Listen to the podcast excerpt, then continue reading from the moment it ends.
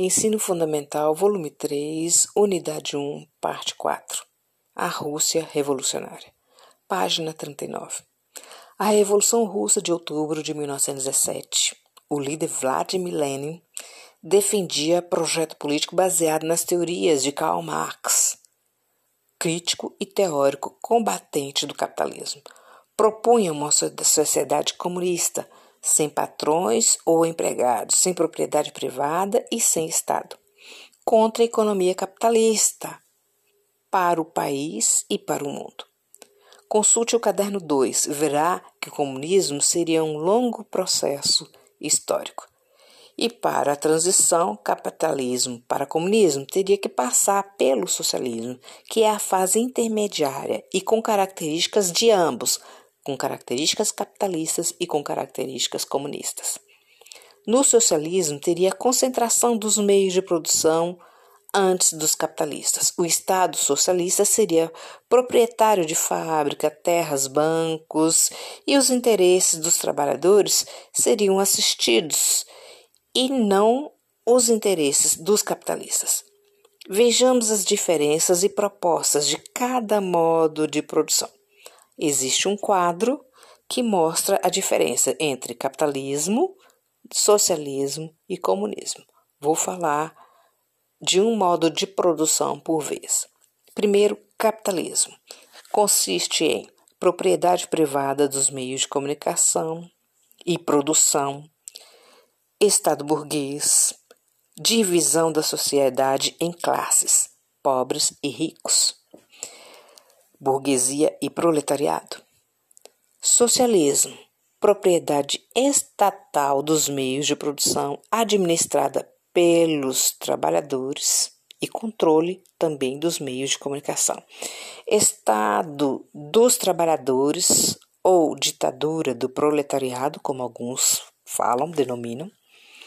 Expropriação dos capitalistas e divisão dos recursos por meio de serviços públicos do Estado. Então, tudo que era do capitalista seria tomado, expropriado. Comunismo. Propriedade seria coletiva ou comum também dos meios de produção, tudo coletivo.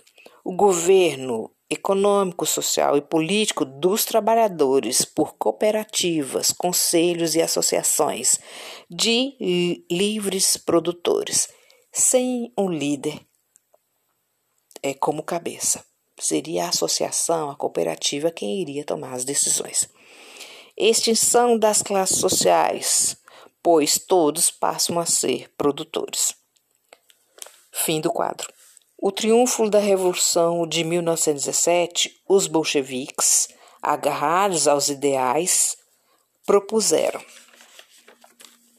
Página 40 reforma agrária, divisão das extensas propriedades de terra entre camponeses pobres.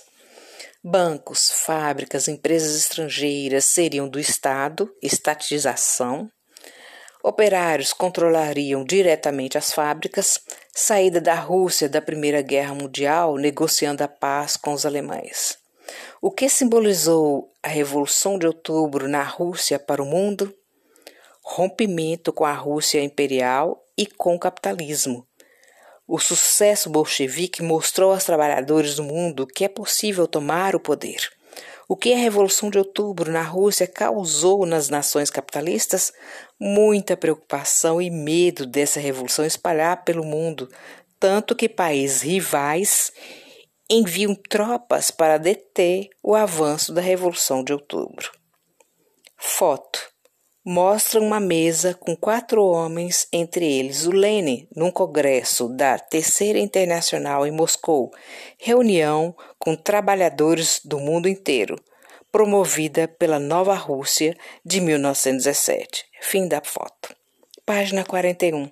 Sem trégua, Rússia forma um exército popular, o Exército Vermelho, para combater os contra-revolucionários russos do Exército Branco, ingleses, norte-americanos, franceses e japoneses e etc. Para proteger a revolução, a produção industrial e agrária concentrou-se para a guerra. tendo a população civil sofrido grandes privações, e os bolcheviques acreditavam que era um mal necessário para deter o exército branco, que combatiam a Revolução Russa. Com o fim da guerra, em 1921, o país estava destroçado, milhares de mortos, plantações queimadas, cidades destruídas.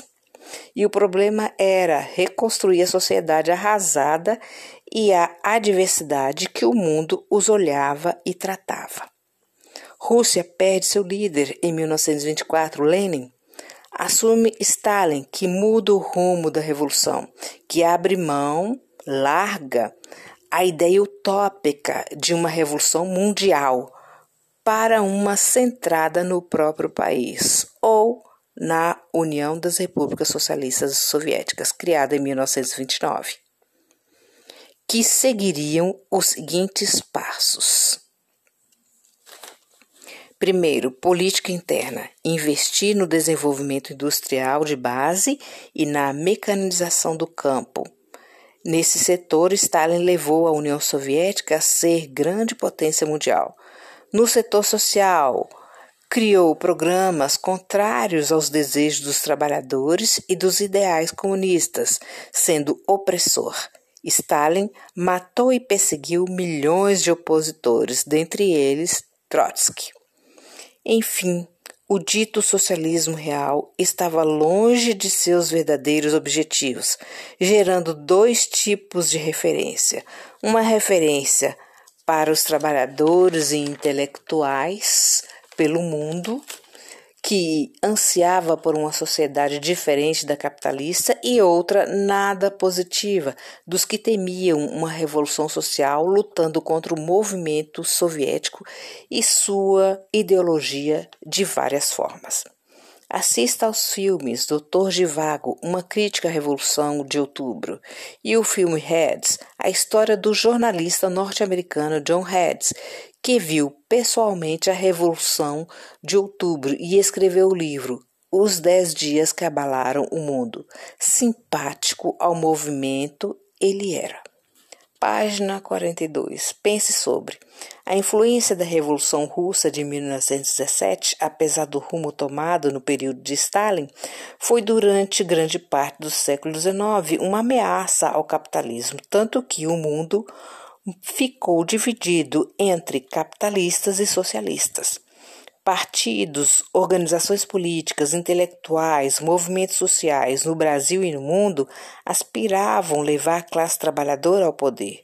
Será que os ideais práticos e motivacionais dessa ideologia fariam sentido no mundo que hoje vivemos? Momento Cidadania. Vimos no volume 1 e 2 o Estado moderno dirigido por monarcas absolutistas com concentração dos poderes executivo, legislativo e judiciário em suas mãos. E vários grupos políticos e classes sociais lutavam pelo controle do Estado e por tabela da sociedade. Qualquer grupo que assumisse junto ao governo defenderiam e aplicariam seus interesses, diminuindo os demais. Toda regra há exceções, é claro. Porém, se a burguesia estivesse no poder, o Estado garantiria a propriedade privada, o livre mercado e alguns direitos civis e políticos ao gosto da burguesia. E um Estado de orientação socialista provavelmente promoveria direitos econômicos, sociais, os interesses dos trabalhadores, com serviços públicos de qualidade, saúde, educação, assistência social, tendo o mercado voltado às necessidades da população, controlando salários, turnos de trabalho, juros e câmbio e assim vai.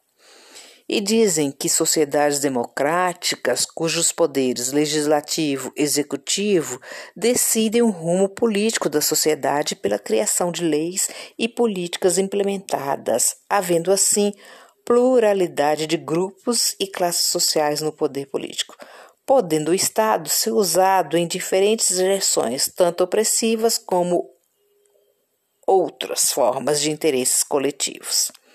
Reflita em qual dessas nós nos encaixamos?